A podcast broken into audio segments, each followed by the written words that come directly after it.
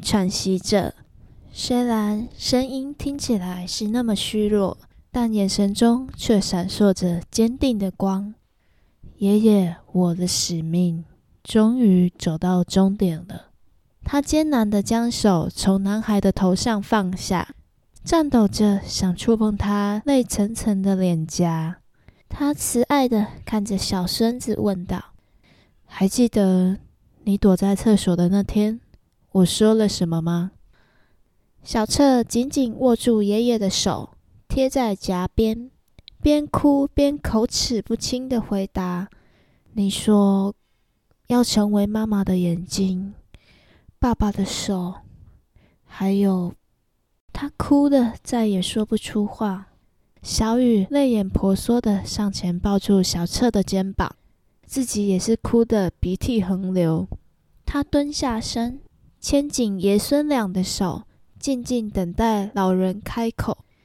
龚琳温柔地看着小雨，在小彻耳畔悄声呢喃着：“老头子，我啊，为你找到了能代替我继续陪你向前走的人了。你小子可要好好珍惜啊！”他发出一串破碎的咳嗽声。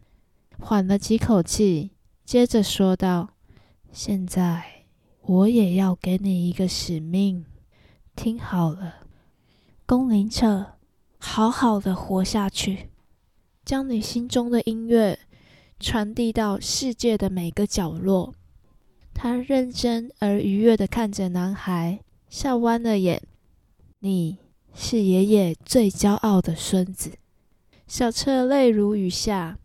他明白这些话的意思，爷爷真的要离开了，叫他如何能接受这个事实呢？他痛心却无声地哭着，悲伤席卷了他全身的感官。宫铃轻声叫唤着小雨的名字，绽放着暖暖的笑容。谢谢你，能在生前最后一场音乐演奏中，听到我与信子的歌曲。我此生已了无遗憾。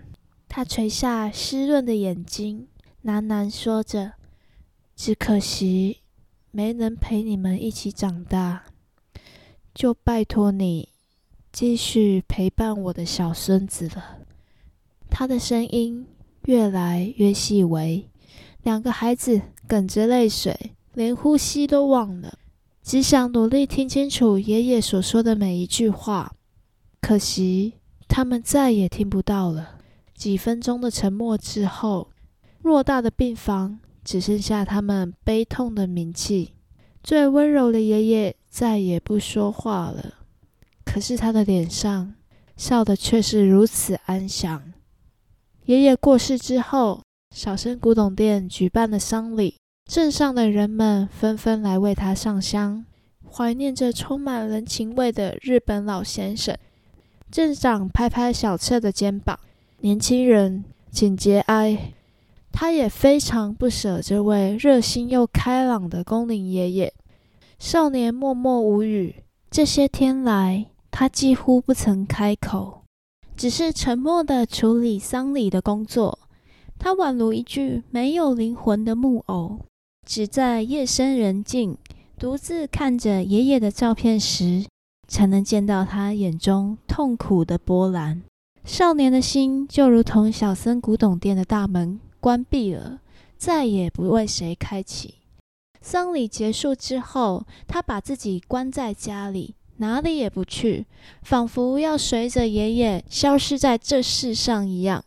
这让小雨感到非常担心。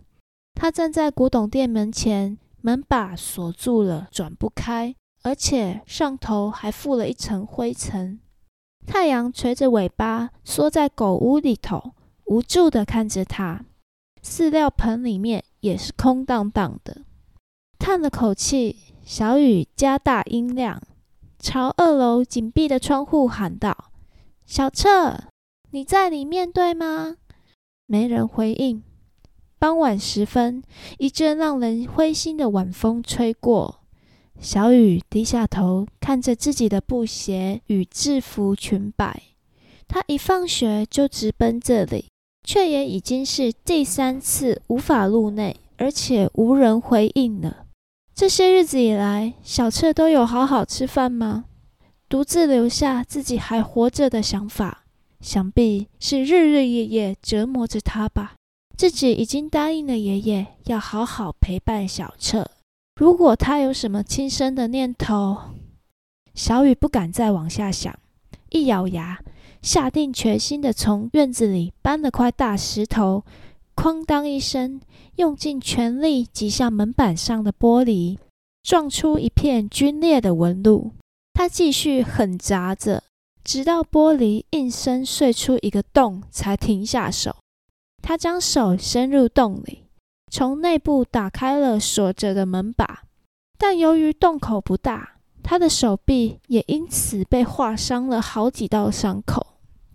小雨终于开启了古董店大门，他呼出一口气，怀着忐忑的心情踏入屋内，环顾四周凌乱又长满灰尘的环境，再也无半点过去爷爷还在时那种优雅而神秘的氛围。徒留下一股悲凉，没有见到小彻。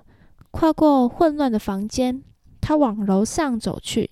上头是爷孙俩的寝室，屋内黑压压一片。他按下墙上的开关，电灯却毫无反应，不知何时坏了。他只好强迫眼睛适应黑暗。几秒钟过去。终于在窗外投入的那一缕幽白的月光中，发现了缩在角落的男孩。小彻将头埋入双臂之间，屈坐在黑暗之中，让人看不出他此时的状态为何。小雨一步步慢慢的靠近，途中差点被散落一地的空泡面杯绊倒，空气中弥漫着沉重的气息。令人心情也感到压抑。虽然如此，女孩还是轻轻将手落在男孩的左肩头上，轻声呼唤着他的名字：“小彻。”男孩一动也不动。小雨触碰肩头的手稍稍施力，想不到竟然就这么把他推倒在地。他吓出一身冷汗，发抖的食指往小彻鼻头一凑。还好，还有呼吸。他暗自松了口气，却也不知道现在是什么情况。这时，像是在为他解答似的，宫林彻的肚子咕噜噜地发出一长串饥饿的声音，打破了这阵压抑的空气。女孩忍俊不住地笑了出声。她可没漏看了男孩瞥向一旁的脸上那难为情的红晕。他塞了一块士力架巧克力在他手心，说道：“我去厨房煮点东西，等会儿下来。”仍旧趴在地上的小彻没应声。待小雨下楼，他才慢慢的坐起身，撕开包装纸，一口咬碎了巧克力，木然的咀嚼着。这是第几天没吃东西了？如果真就这么饿死了，见到爷爷的时候。一定会被嘲笑的。想着，他苦涩地露出了一个许久不曾浮现的微笑，拖着无力的躯体，慢慢晃到楼下去。鼻子很快的就被一股皮蛋瘦肉粥的味道牵引至厨房。他站在门边，看着女孩穿着制服在流理台忙碌的身影。他打开水龙头清洗餐具，冷水冲到他的手臂上。他疼得身体缩了一下，但还是没停下手边的工作。可这一幕却没被小彻忽略。他快步上前，拉起女孩的手细看，几道还在渗血的伤口映入眼中。他想都没想，就生气地骂：“你是要成为钢琴家的人，为什么不保护好自己的手？”小雨看着他满是胡渣的怒容，淡淡说道。我太担心你了，只想赶快进来屋里，所以就……小彻愣了一下，终于动了那因饥饿而停摆的脑袋，思前想后而明白了女孩的伤从何而来，浓浓的自责出现在他的脸上。他低下头，刻意用疏离的语气说道：“回去吧，这里已经没有让你再来的理由了。”他那狼狈却故作无情的模样，令小雨心疼又莫可奈何。他默默关上了火，锅里的白粥已经滚了，发出美味的香气，勾得小侧肚子里的饥饿虫再次躁动起来，一点面子也不留给他。女孩淘气的眨眨眼，模仿爷爷的语气说道：“我说，小侧啊，有什么话？”咱们吃饱了再说吧。说完，他戴上隔热手套，径自端着皮蛋瘦肉粥往客厅走去了。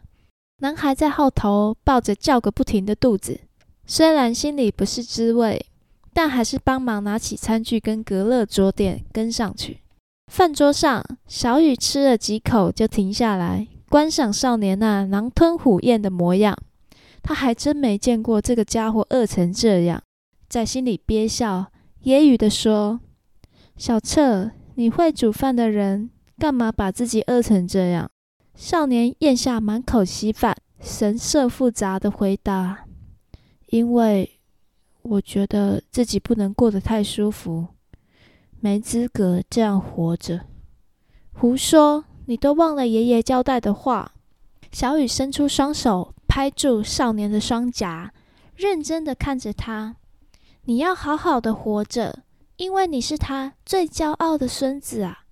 他肯定不想看到你这么消沉的样子，我也不会放任你不管的。因为女孩那专注又温柔的神情，倒映在小澈的瞳孔中，她的声音沉静却安定人心，就如同过去你们拯救我一般，我也会陪着你。一起完成爷爷最后交代的任务，完成我们音乐的梦想，绝不食言。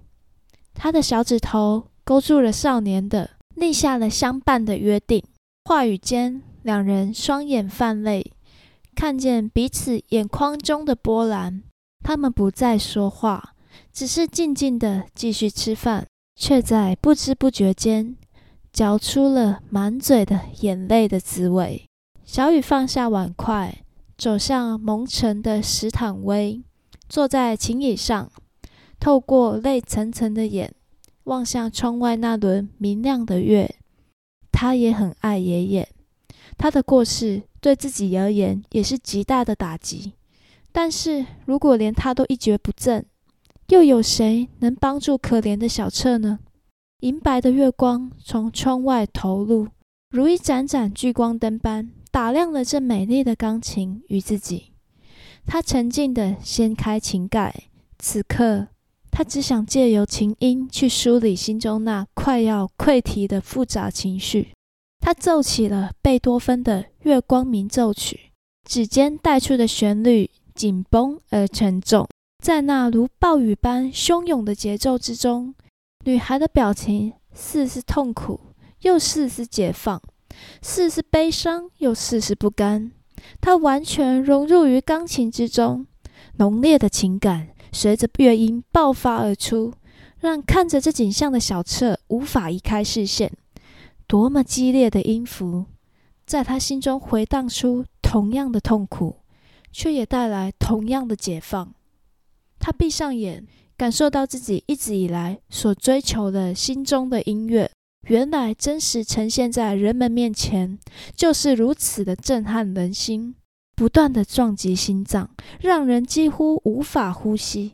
随着最后一个音的结束，才让暴风雨般的回响渐渐平息。女孩轻呼出一口气，月光洒落于她微颤的睫毛上。她优美而轻柔的接续弹奏了德布西的《月之光》。缓慢而宁静的节奏，演绎了截然不同的另一种月光。小雨在这月色之间摇曳弹奏的身影，似乎带着治愈人心的魔法，让小彻伤痕累累的心，终于有一丝机会，得以从独自活着的悲苦中抽离。一阵久违的睡意袭来，他倒在餐桌上，沉沉睡去。意识游离间，似乎感觉到女孩将外套披在他的背上，以及她柔软的手心轻抚过他头发的触感。这样的温柔，让一滴泪从男孩的眼角间无声滑落。故事先暂时到这边。由于过年期间我会去亲戚家玩，所以没有办法在星期五上传，所以这一次我们提早一天上传。祝大家新年快乐！我们下集见。